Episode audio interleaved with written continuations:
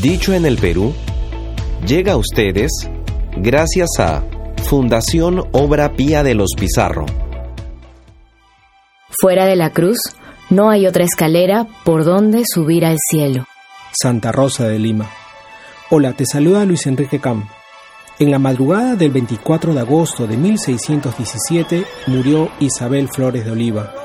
Su cuerpo fue trasladado con mucha dificultad por la cantidad de gente que por las calles se agolpaba para tocar siquiera la tarima que llevaba sus restos. Déjenme tocar su hábito, Rosa de Santa María. Apártense. Cuidado, cuidado. Está pasando el cortejo. Nunca antes se había visto una cosa semejante en la ciudad. Todos, desde el mismo virrey hasta el último de los esclavos, salieron a acompañar el cuerpo. Muchos se abalanzaron sobre el féretro para tratar de obtener alguna reliquia. ¡Rosa! ¡Rosita! ¡Acuérdate de mí ahora que estás en el cielo! Esa niña es una santa realmente. Pero, ¿quién fue esta Rosa que produjo tal conmoción en la población de Lima? Si apenas salía de su casa, vivió una vida austera y su familia no tenía la más mínima influencia social. Ella no salía de su casa porque hizo de su casa un hospital para recibir a los indios y esclavos enfermos que no tenían ningún lugar a donde acudir.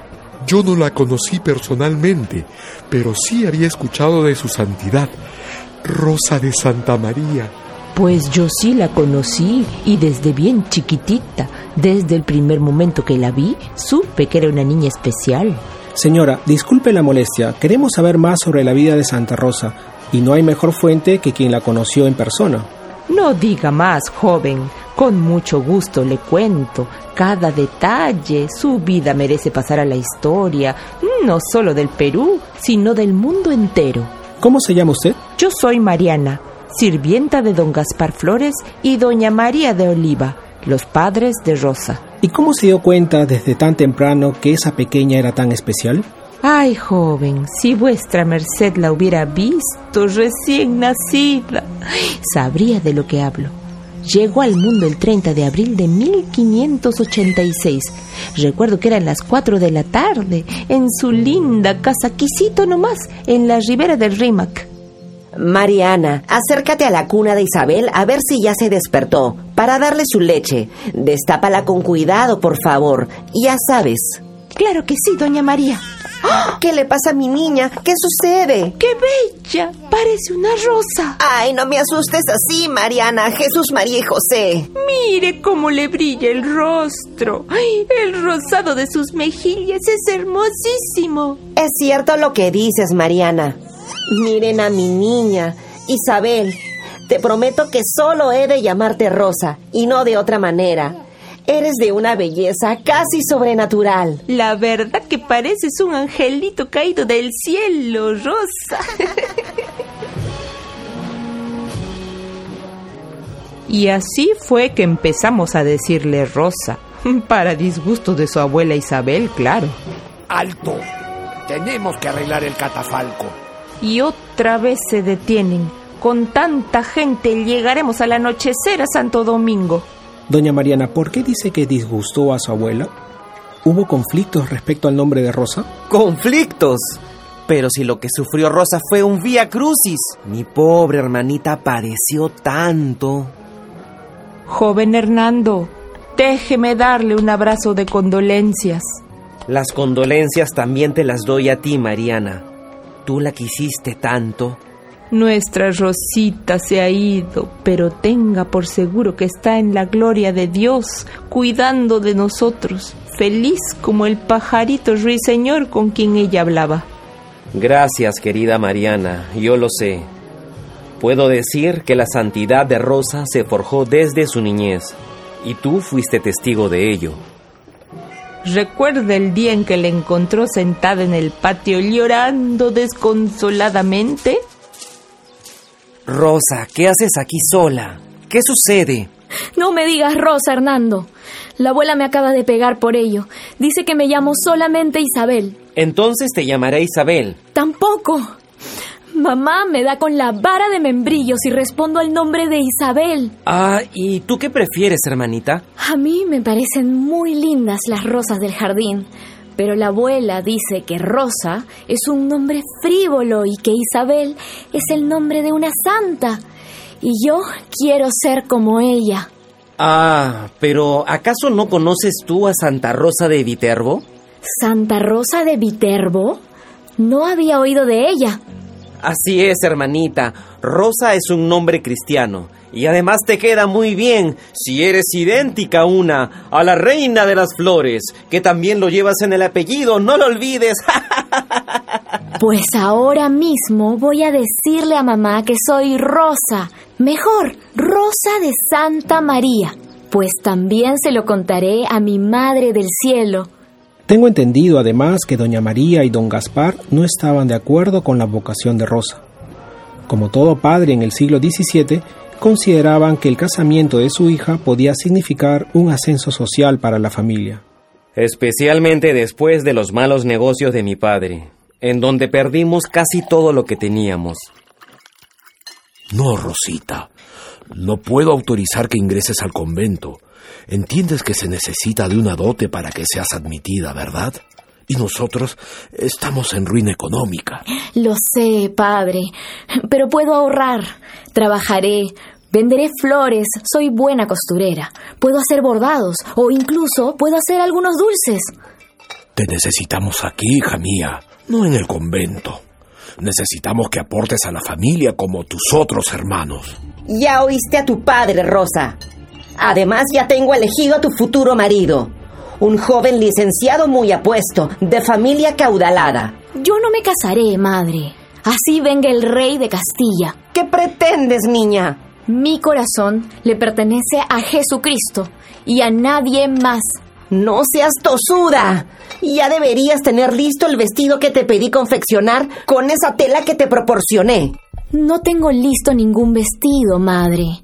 Y la tela... mmm, ya no la tengo. Se acerca el baile de la primavera y tienes que estar atractiva para la ocasión. Isabel Flores de Oliva, ¿qué has hecho con la tela que te regaló tu madre? Era muy fina. Ah, y no mientas, que el respeto a Dios inicia por respetar a tus padres. Yo... yo las regalé. Había unas mujeres afuera de la iglesia. No tenía con qué vestirse y les di una parte. Ay, Rosa, ¿y qué hay de la otra parte? La utilicé para hacer vendas para los enfermos. Entonces castigada está Rosa. Aunque tus intenciones sean nobles, tu rebeldía es algo que no podemos tolerar en esta casa, especialmente cuando no nos sobra el dinero. Pero, padre... Termina de cenar, porque apenas comes y te encierras en tu recámara hasta mañana. Aprovecha en meditar sobre tu accionar. Pretendes ser buena, pero a costa de tu propia familia. Pobre mi hermana Rosa. Mis padres no la comprendieron, al menos en esos años de juventud. Esta hija tuya. Ya cambiará, Gaspar. O por consejo o por la espada. Estoy seguro que ningún pretendiente era digno de tan gran corazón. Apártense todos. El cortejo se reanudará. Dejen pasar el túmulo y no se atiborren. Entonces, doña María de Oliva nunca se salió con la suya. Rosa rechazó con tenacidad a cuanto candidato le presentaba a mi madre, e incluso llegó a cortarse el cabello para evitar ser desposada. Eso es verdad, joven Hernando. Tampoco le faltó contradicciones por ayudar a los pobres y enfermos. Mi madre la amenazó con echarla de la casa por admitir tantos enfermos bajo nuestro techo.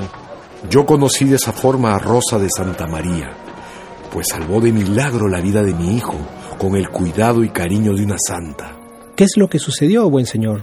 Déjeme contarle. Una noche, buscando refugio con mi hijo, un perro vagabundo se abalanzó sobre él mordiéndole la nariz. ¡Ay, virgencita, pobre niño! Lo llevé corriendo al hospital de San Andrés, a San Bartolomé y a cuanto refugio recibiera un hombre pobre como yo. Señor Fermín Condemaita. Soy yo, doctor. Dígame, por favor, ¿cómo está mi hijo? ¿Sanará? Pues es un caso grave, señor Condemaita. No le mentiré. Ya pasaron algunos días desde el accidente. Y su herida no cicatriza. Peor aún, se expande. Emana un olor intenso y tengo el temor de que esté ascendiendo hasta el cerebro. Ay, madre mía, no nos desampares. Señor Condemaita, si fuera mi hijo, intentaría con una opción. Intente todo lo posible, doctor, se lo suplico. Pues mire, yo creo que la ciencia llegó a su límite y sin la ayuda de Dios nada se puede. ¿Conoce a Rosa de Santa María, la hija del arcabucero que tanto ayuda a pobres y enfermos? La hermana Rosa, claro que sé de ella. Le recomiendo acudir a ella más rápido que de inmediato. Pienso que solo ella puede sanar a su hijo. Ella es enfermera, pero cuenta con la ayuda del niño doctorcito. ¿El niño doctorcito? Ya ella le explicará. No pierda tiempo. Sí, doctor. La Rosita salvó a mi pequeño. Lo atendió con un gran cariño. Le ponía ungüentos y le cambiaba las vendas.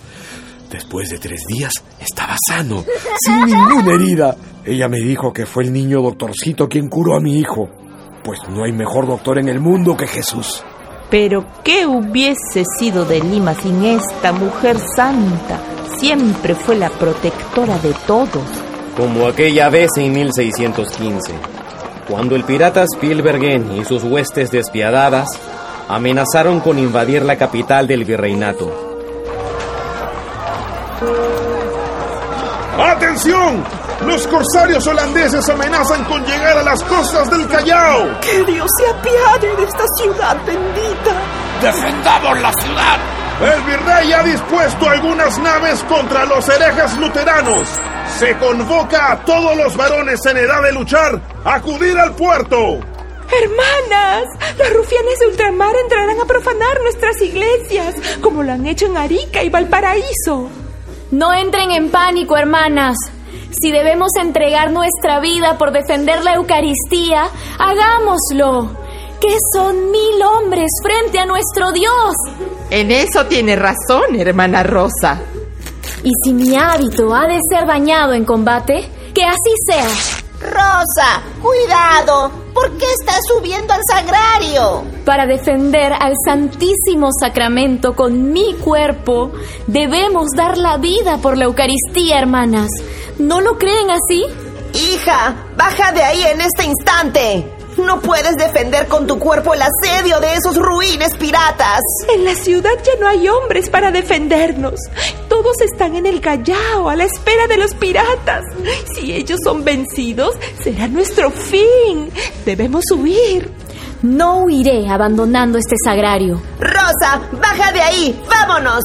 Escuchen, mujeres de Lima. Yo he de poder mucho con esto que llevo en la mano, que es el rosario de la Madre de Dios. Con esto hemos de vencer a los piratas. Dicho y hecho, pues se dice que justo cuando iban a atacar la costa del Callao, los corsarios holandeses sintieron un impulso que los hizo retroceder. Viraron a Barlovento y se marcharon. Fue el poder de su oración. Díganme vosotros, ¿qué ciudad tuvo una heroína tan excepcional? Solo Lima, con Rosa de Santa María. ¡Atención! ¡Deténganse! Estamos a una cuadra para llegar a Santo Domingo. Les pedimos que acompañen el cortejo en orden. Se cuenta que Rosa predijo el día de su propia muerte. Muy cierto, joven. Yo escuché cuando se lo dijo al padre Juan de Lorenzana. Su salud era frágil. Fue el primero de agosto cuando las dos niñas que cuidaba oyeron un golpe fuerte en su dormitorio. Estaba Rosa tendida en el suelo y desde entonces no se recuperó. Ella, que nunca se quejó ni de los castigos de su madre, empezó a sentir un dolor muy intenso. Hija mía, ¿cómo es el dolor que sientes? Padre Juan, me duele aquí, en la parte derecha de mi cabeza. Es un dolor como del mismo infierno, incomparable con cualquiera que haya sentido en mi vida. Pobre Rosa, debes tomar los remedios que te ha recetado el doctor Juan del Castillo. Te pido que descanses, por favor. La vida de sacrificio que has llevado alimenta el alma, pero ha agotado tu cuerpo. Padre Juan, pero si hay algo que aprendí desde niña, es que fuera de la cruz no hay otra escalera por donde subir al cielo. Hija mía, oye a tu confesor. Te recuperarás pronto con la ayuda de Dios. No, Padre, no veo la hora para ver al Señor. Esta noche voy a morir. Así, en las primeras horas del 24 de agosto de 1617, falleció Rosa de Santa María, la primera santa de América. Como oyen, la multitud fue tanta al momento del sepelio que el entierro tuvo que ser privado durante la noche. La casa donde vivió Rosa sus últimos años se convirtió en el monasterio de Santa Rosa de Santa María, que existe en la actualidad. La devoción a Santa Rosa se expandió rápidamente por todo el mundo. Los favores y milagros atribuidos a la Santa Limeña impulsaron a la Santa Sede para su beatificación, que sucedió el 12 de marzo de 1668, oficiada por el Papa Clemente IX. Incluso fue nombrada patrona del Perú, del Nuevo Mundo y de Filipinas antes de su canonización en 1671 por el Papa Clemente X. La también patrona de la Policía Nacional, de las enfermeras, de los mineros, de los floristas. Invocada en los terremotos y en las discusiones familiares, Santa Rosa es definitivamente la vecina más ilustre de la ciudad de Lima y la peruana más famosa del mundo. Soy Luis Enrique Cam y esto fue Dicho en el Perú. Escucha otros episodios en www.dichoenelperú.pe o en nuestros canales de YouTube y Spotify. Fuera de la cruz, no hay otra escalera por donde subir al cielo. Dicho en el Perú, llegó a ustedes gracias a Fundación Obra Pía de los Pizarro